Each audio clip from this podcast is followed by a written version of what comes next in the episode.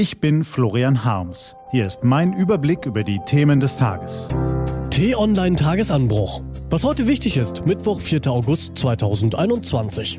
SPD-Kanzlerkandidat Olaf Scholz zieht in den Umfragen an seinen Rivalen Armin Laschet und Annalena Baerbock vorbei. Seine Strategie wirkt, hat aber einen entscheidenden Haken. Gelesen von Till Schäbitz. Der Merkel. Trete Angela Merkel noch einmal an, würde sie ziemlich sicher die Bundestagswahl für die Union gewinnen und könnte vier weitere Jahre Kanzlerin bleiben. Aber sie will nicht. Sie will in Würde abtreten. Damit kann ihr gelingen, was bisher keinem ihrer Vorgänger gelungen ist. Von Adenauer bis Schröder wurden alle Kanzler aus dem Amt gedrängt oder abgewählt. Frau Merkel will die Regierungsgeschäfte aus freien Stücken an ihren Nachfolger oder ihre Nachfolgerin abgeben und hochgeachtet in den Ruhestand wechseln. Und schon jetzt ist absehbar, dass viele Menschen die Langzeitkanzlerin wohl schon bald nach deren Abgang vermissen werden.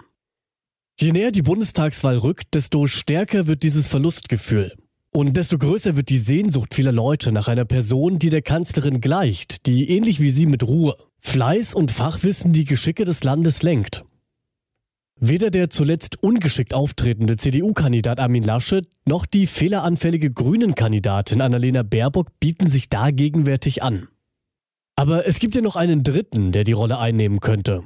Und genau das ist die Strategie von Olaf Scholz. Der SPD-Kandidat inszeniert sich als natürlicher Nachfolger der Kanzlerin. Er will quasi der Merkel sein. Bislang galt er vielen als blass, doch in Krisenzeiten erlangt er gerade durch sein nüchternes Auftreten Glanz. Unaufgeregt managt der Finanzminister den Corona-Schuldenhaushalt. Von langer Hand plant er die internationale Mindeststeuer für Großkonzerne. Mit seiner amerikanischen Kollegin versteht er sich bestens. Als Hamburger nimmt er in der Regel den Mund nicht zu voll. Auch darin gleicht er der Kanzlerin, die ebenfalls eine gebürtige Hamburgerin ist. Auch auf seiner Weste prangt mancher schwarze Fleck.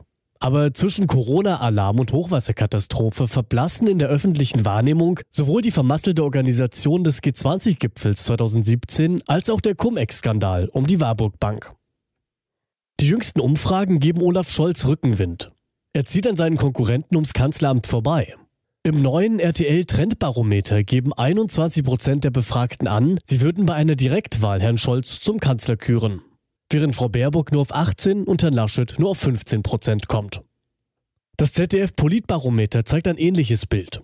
Bei der Frage, wen Sie sich im Kanzleramt wünschen, nennen 34 Prozent Scholz, 29 Prozent Laschet und 20 Prozent Baerbock.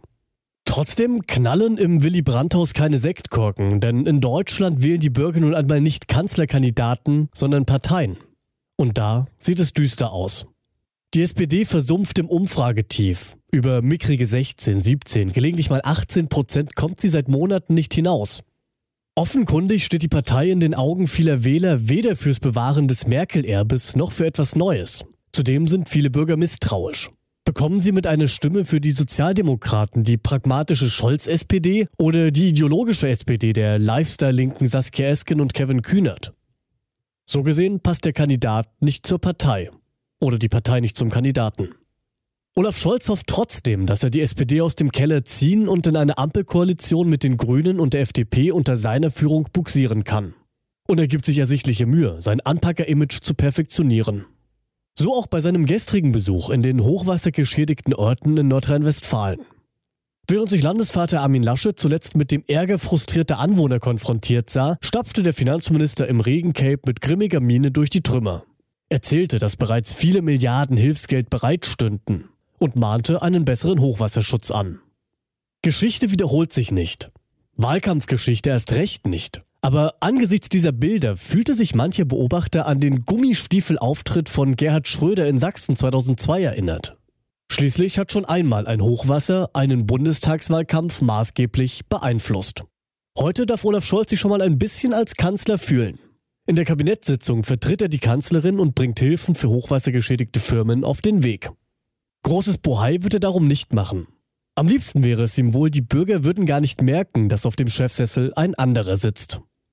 Dass die SPD-Bundestagsabgeordneten im Herbst nochmals eine Merkel ins Kanzleramt wählen würden, selbst wenn sie in Wahrheit Scholz heißt, ist allerdings ziemlich ungewiss. Was heute wichtig ist. Die T-Online-Redaktion blickt für Sie heute unter anderem auf diese Themen. Hilfe für den Libanon. Heute vor einem Jahr erschütterte eine gewaltige Explosion die Innenstadt von Beirut. Fast 200 Menschen kamen damals ums Leben. Um die Zivilbevölkerung zu unterstützen, treffen sich Frankreichs Präsident Emmanuel Macron, US-Präsident Joe Biden, Deutschlands Außenminister Heiko Maas und EU-Ratspräsident Charles Michel heute mit Libanons Präsidenten Michel Aoun. Prozessphase in Minsk. Die Schreckensnachrichten aus Belarus reißen nicht ab. Erst die versuchte Entführung einer Olympiaathletin. Gestern wurde der ins ukrainische Exil geflohene Aktivist Vitali Shischow tot aufgefunden. Und heute beginnt in Minsk der Prozess gegen die Oppositionellen Maria Kolesnikova und Maxim Snak. Kolesnikova, die lange als Kulturmanagerin in Stuttgart gearbeitet hat, war im Zuge der gefälschten Präsidentschaftswahl international bekannt geworden. Seit September sitzt sie im Gefängnis. Ihr und ihrem Mitstreiter drohen bis zu zwölf Jahre Haft. Und in der EU beginnt man zu begreifen, dass selbst die härtesten Sanktionen gegen das Terrorregime verpuffen. Diese und andere Nachrichten, Analysen, Interviews und Kolumnen gibt's den ganzen Tag auf t-online.de. Das war der T-Online-Tagesanbruch vom 4. August 2021. Produziert vom Online-Radio- und Podcast-Anbieter Detektor FM. Den Tagesanbruch zum Hören gibt es auch in der Podcast-App Ihrer Wahl. Kostenlos zum Abonnieren. Ich wünsche Ihnen einen frohen Tag. Ihr Florian Harms.